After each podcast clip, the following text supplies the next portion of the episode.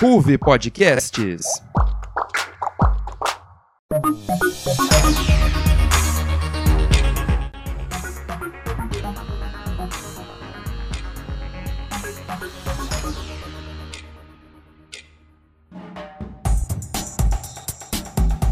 Olá, ouvinte do NJ Notícias.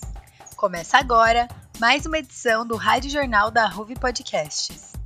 No mês passado, falamos sobre os extremos climáticos, explicando os fenômenos das enchentes que atingiram diversos estados do Brasil nos últimos meses. Além disso, comentamos também sobre biomas ameaçados e outros problemas causados pelo aquecimento global. Na edição de março, focaremos na retomada dos diversos setores da sociedade após a vacinação contra o Covid-19. Acompanhe com a gente a edição do NJ sobre a retomada. Saiba como o setor econômico e social lidou com o carnaval em 2022. Entenda como a educação definiu sua retomada. Fique por dentro da volta das viagens e do turismo. E conheça as ações das empresas perante a pandemia. Eu sou Juliana Gotardi e está começando a edição do NJ Notícias sobre retomada. Em 2020, o carnaval aconteceu normalmente. Semanas depois, o vírus que até então não assolava o Brasil forçou a interrupção de diversas atividades presenciais. Escolas anunciaram o ensino remoto. Empresas adotaram o home office. E logo as máscaras passaram a ser acessório indispensável. Apesar da gravidade da pandemia, muitos esperavam que no carnaval de 2021 a situação estivesse melhor e uma comemoração fosse possível. Mas, em 2021, a situação continuou grave e não houve viabilidade para o evento. Então, as expectativas foram para 2022.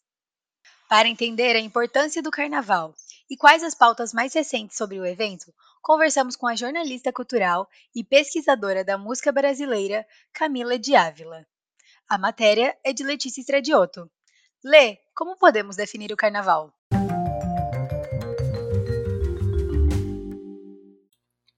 Oi, Ju. O carnaval é uma das festas populares mais conhecidas no mundo ocidental, sendo a maior festividade do Brasil. Ao longo do século XX, uma série de ritmos e danças passaram a fazer parte do carnaval brasileiro. Atualmente, seus símbolos são ritmos como o samba, o maracatu e o frevo. A principal festa popular brasileira conta com blocos de rua que acontecem nos grandes centros do país, assim como os desfiles das escolas de samba. O carnaval arrasta milhões de pessoas para as ruas. No verão carioca, é a maior atração turística do país, movimentando mais de 700 mil turistas por ano para as maiores praias da região. Além disso, o feriado também é um dos mais impactantes do país, responsável por movimentar boa parte da economia em setores como turismo e negócios influenciando positivamente no cenário econômico geral do Brasil pelo resto do ano. A jornalista cultural e pesquisadora de história da música brasileira, Camila de Ávila, utiliza um trecho da música Palhaços e Reis, de Ivan Lins, para exemplificar a cultura carnavalesca.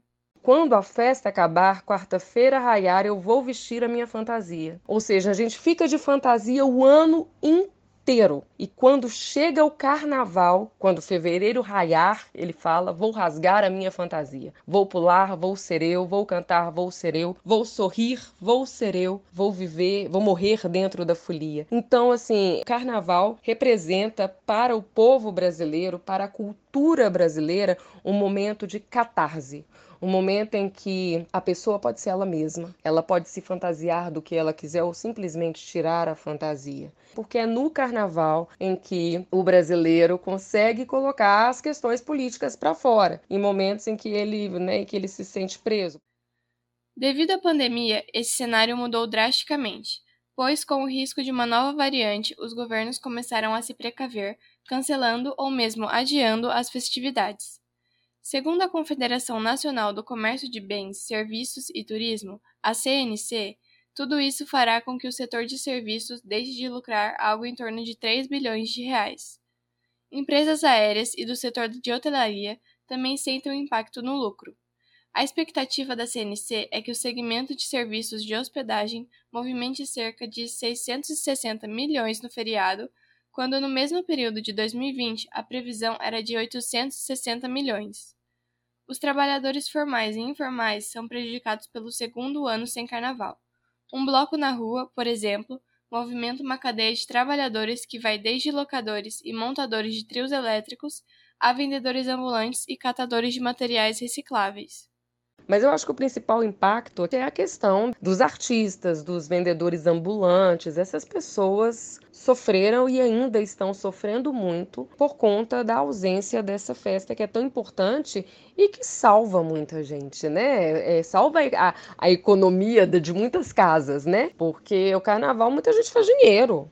Né? Eu acho que o carnaval é uma festa que para além da questão da, da, representatividade histórica e popular, da cultura popular nacional, o carnaval ele tem uma importância econômica absurda. O carnaval de 2022, com desfiles das escolas de samba, foi adiado no Rio de Janeiro e em São Paulo para o mês de abril. Mas isso não foi o bastante para muitos foliões se sentirem prejudicados com o fim da festa de rua. Muitos blocos passaram, então, a organizar festas privadas como forma de evitar que, mais uma vez, o carnaval passasse em branco. Por outro lado, os valores das entradas atingem altíssimos preços, de 700 a 3 mil reais, dependendo das atrações e locais. Isso revela o lado nada democrático do carnaval. Apesar da animação contagiar ricos e pobres, houve a demarcação de espaços por meio de segregações de raça e classe. Além disso, os protocolos sanitários devem ser seguidos. Hoje, com a vacinação ganhando força e o conhecimento do que pode evitar a contaminação pelo vírus, é importante ressaltar que uma retomada segura inclui o limite de capacidade do público, distanciamento, uso de máscaras obrigatório e passaporte de vacina.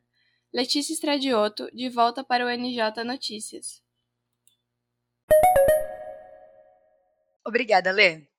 Falando sobre retomadas seguras, outro setor da sociedade extremamente afetado pela pandemia foi a educação.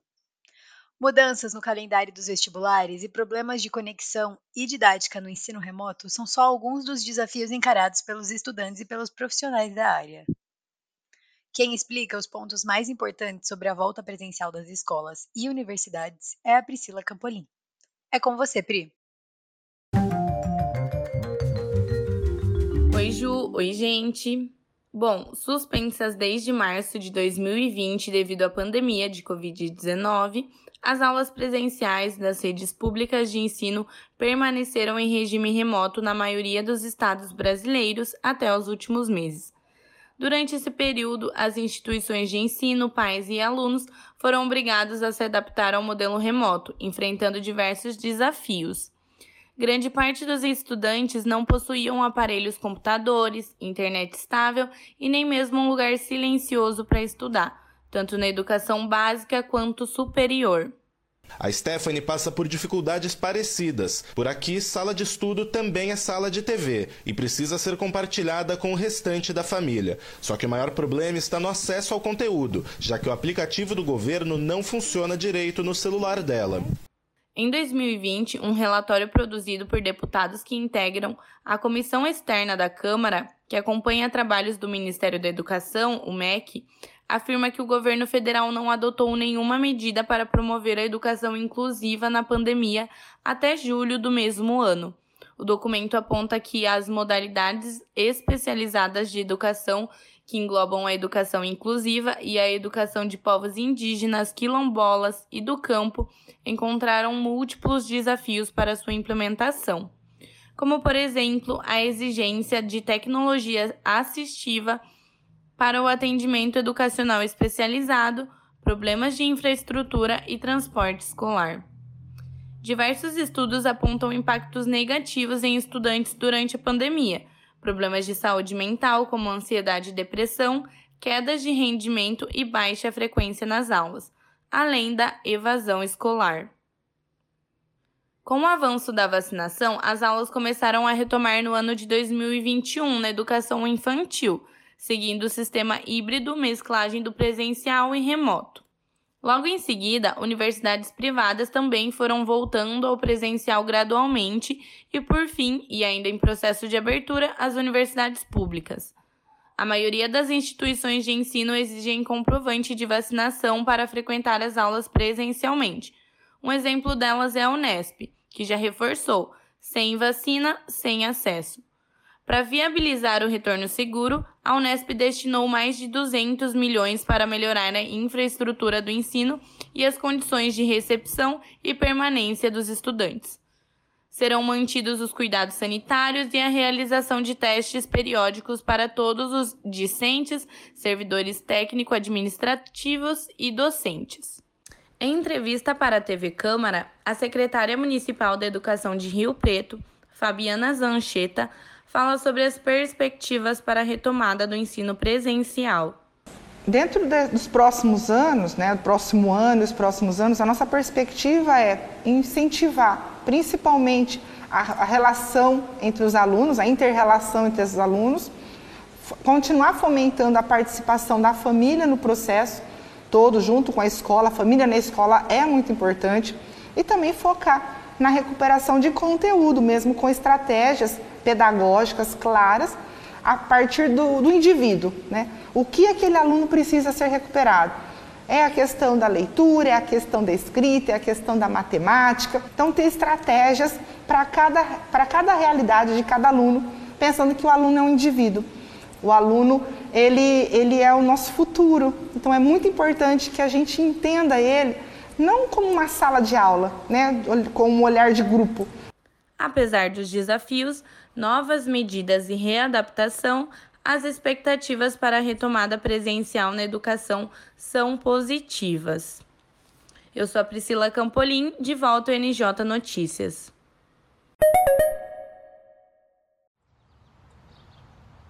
Oi, cara, quanto tempo? Fala, irmão. Qual é a boa? Ficou sabendo que o Marcos vai jogar basquete no time do Brasil? Nossa, sério? Eu fico me perguntando, como será que é ser um atleta? Nossa, eu também. Mas ouvindo você falar, eu tava aqui pensando. Já ouviu o podcast Nas Linhas do Esporte? Não. Eu estou descobrindo muitas coisas sobre esporte e eles não falam sobre análise técnica como a maioria dos programas. Nossa, que da hora, irmão. Eu vou ter que ouvir. Obrigada, Pri. O turismo também foi impactado fortemente pela pandemia. O setor, de repente, se viu sem clientes e sem perspectivas de retomada. Agora, com a vacinação, as pessoas estão voltando a viajar e isso está movimentando o setor. Porém, os passeios mudaram e agora o viajante considera outras questões. Para entender o assunto, entrevistamos a graduada em turismo pela USP, Bruna Feijó, e o graduado em turismo pela USP e atuante numa empresa de viagem online, Tiago Mai. A matéria é de Lucas Lima. Obrigado, Ju. Os últimos anos afetaram negativamente o setor de turismo. O impacto da pandemia causou uma redução de 59% no faturamento do turismo brasileiro e de 58% na economia criativa. Além disso, a redução no número de trabalhadores dos setores criativos chegou a 15%. Um exemplo desse impacto foi na empresa Airbnb, que esteve perto de perder tudo. O golpe devastador da pandemia na indústria turística colocou a startup, considerada uma das empresas de tecnologia mais valiosas dos Estados Unidos, diante do maior desafio de sua história. O coronavírus fez com que a startup tivesse que reduzir drasticamente seus custos, o que levou à demissão de 1.900 pessoas, equivalente a 25% de seus empregados, e eliminação de gastos com marketing, entre outros. Depois de todo o sufoco passado pelos empresários do ramo, as coisas começaram a demonstrar sinais de melhoria. A retomada do turismo após a flexibilização das medidas sanitárias da Covid-19 estimulou muitos brasileiros a viajarem pelo Brasil ou exterior. Para oferecer maior segurança aos turistas e evitar o aumento dos contágios, governos de diferentes países e vários setores do turismo adotaram novas regras para uma viagem no pós-pandemia. O avanço da vacinação, a queda do número de óbitos e o maior controle na disseminação dos vírus por parte de diversos países estimularam a volta das viagens na pandemia.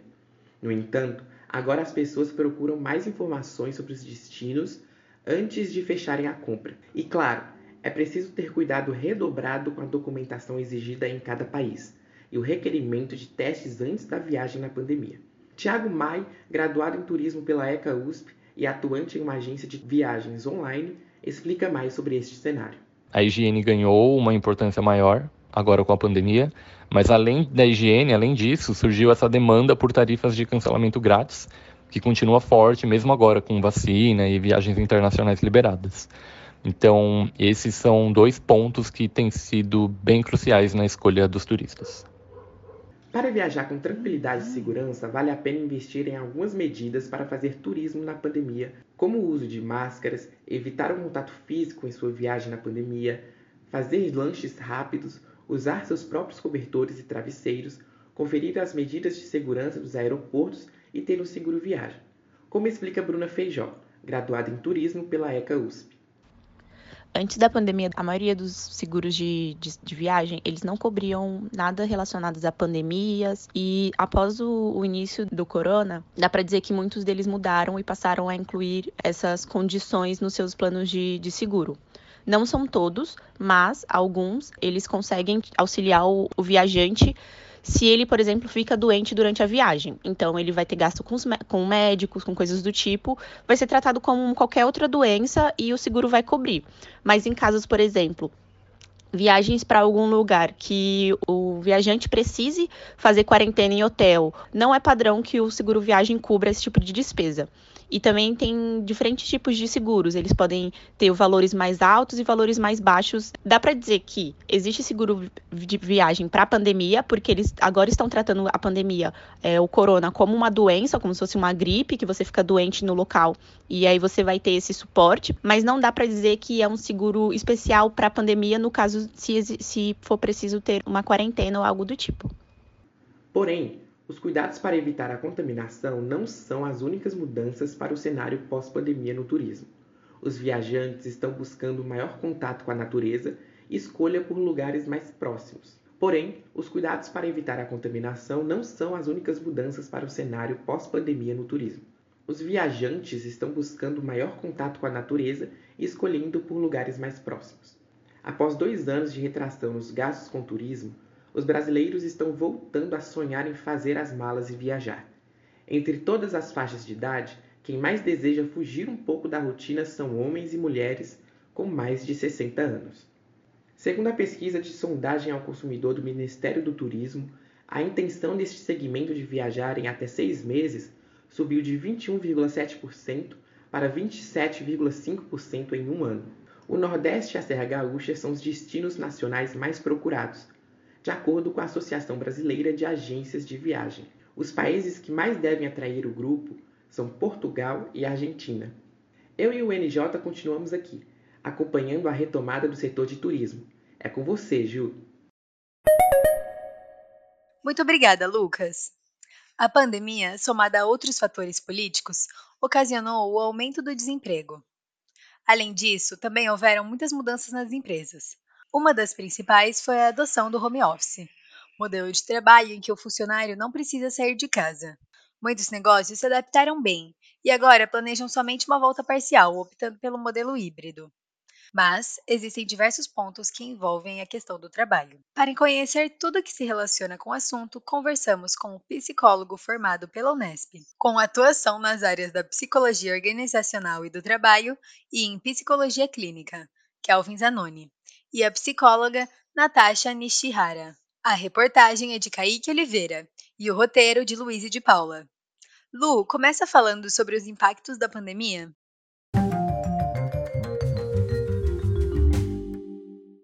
Obrigada, Gil. A pandemia de Covid-19 mudou nosso estilo de vida completamente, inclusive no quesito trabalho. Ela impulsiona as empresas a procurarem uma nova maneira de operar e manter as corporações funcionando diversos negócios se viram obrigados a fechar, o que levou ao aumento do desemprego. As corporações, para fugir desse fim, adotaram algumas medidas e mudaram completamente o modo de trabalho. Com a necessidade de evitar aglomerações e a pouca circulação de ar em locais fechados, um dos modelos adotados foi o home office. Uma modalidade de trabalho que consiste basicamente no trabalho remoto, adotado por muitas empresas, o home office visou manter seus projetos e colaboradores funcionando a partir de alguma plataforma digital à escolha da empresa. Esse modelo tem seus prós e contras. O psicólogo Kelvin Zanoni conta pra gente alguns dos benefícios do home office. é, teoricamente, esse home office ele permite uma flexibilidade de horário um pouco maior para esses profissionais, ele diminui o deslocamento do profissional é, com relação ao trabalho, né? E isso, né, num contexto ali de empresas que nem sempre dão esse benefício, auxiliam, né, com o benefício de transporte, né? Auxilia tanto na questão econômica, né, uh, na economia de tempo também, da qualidade de vida, do sono desse profissional, né, de ele conseguir se dedicar mais a alguns hobbies. E isso são variáveis que elas podem, obviamente, influenciar ali positivamente dentro da saúde mental quando a gente pensa, né, no modelo de, do, do teletrabalho, né?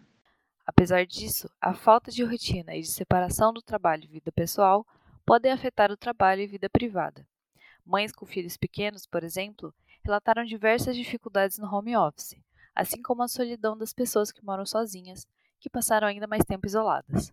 A psicóloga cognitiva comportamental com especialidade em psicologia positiva, Natasha Nishihara, explica mais sobre o assunto. Se é, o trabalho home office não for definido, não tiver uma rotina, a gente pode encontrar vários problemas. Um deles é a possibilidade do excesso de cargos de trabalho.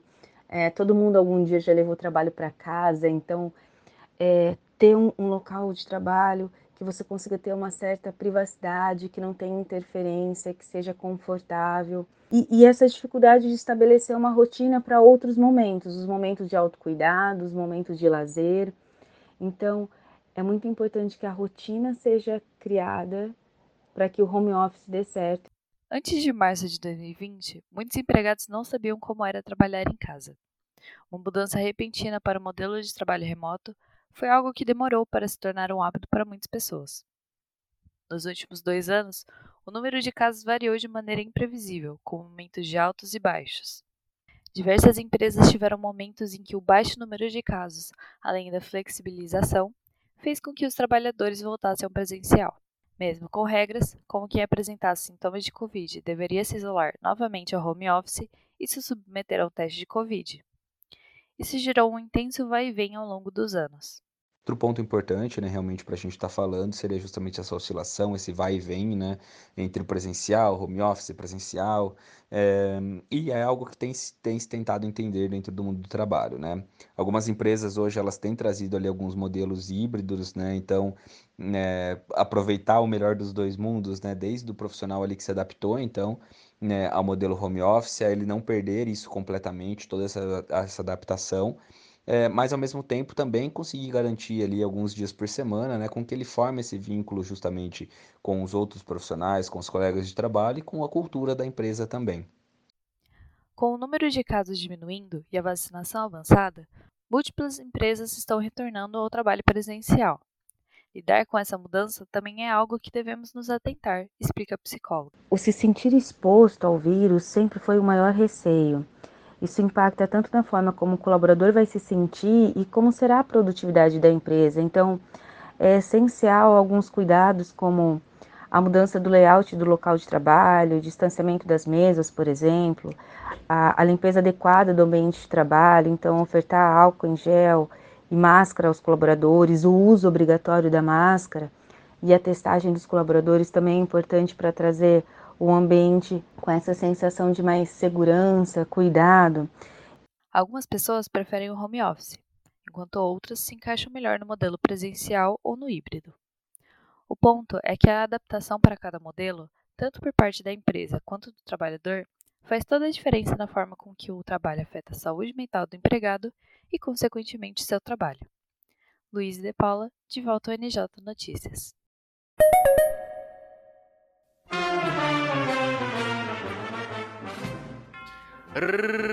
Respeitável público, a Ruve Podcasts apresenta o Núcleo de Entretenimento. Aqui nós temos programas sobre séries, Central Park, livros, floreios e borrões e filmes, pipoca cabeça, todos no Spotify ou no seu agregador de podcasts favorito. Muito obrigada, Lu. Chegamos ao fim do programa de hoje. Mas o que fica é a importância da vacina e dos protocolos sanitários, como o distanciamento e a máscara.